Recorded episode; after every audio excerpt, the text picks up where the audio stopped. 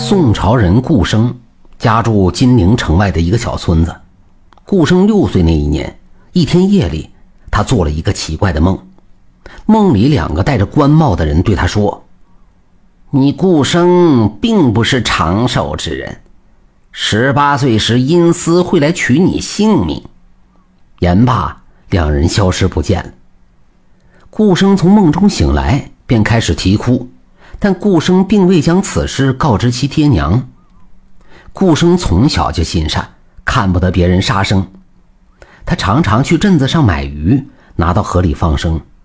爹娘并未责骂他，不过镇子上的人却都说顾生人傻钱多。对此，顾生并不理睬。顾生十六岁那年，只感觉身体越发不好。这一年的冬季，顾生的爹爹被提升为一方总督。爹爹要带着顾生和娘一起去，顾生本不想去，可拗不过爹爹的劝说，一家人遂赴了外地。当地有个习俗，被朝廷提拔的官员初到此地都要食用一种菜，名曰玉羹。此菜的做法极为残忍，取一只活鹅将其拴住，再用烧红的烙铁烫鹅掌，留在烙铁上的东西便拿来制作玉羹。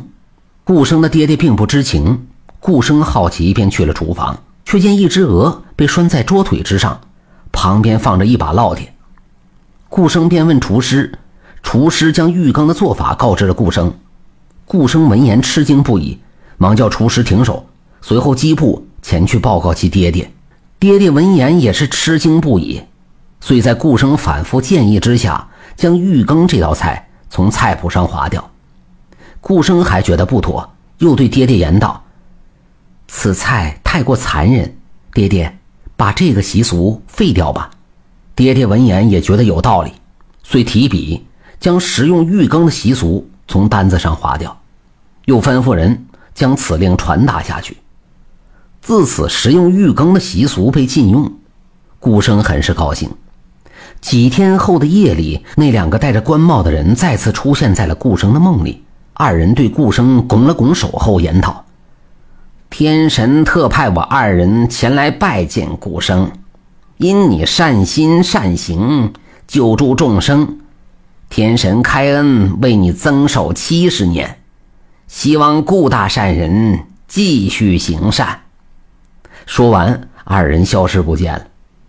顾生醒来以后，双手合十，跪倒在地上拜了几拜。此后，顾生的身体越来越好，他不忘初心，一心向善，最后成了一方知府，儿孙满堂。顾生寿终正寝时，刚好八十六岁。顾生的心善，最终改变了命运。看来，行善积德，方得善终啊。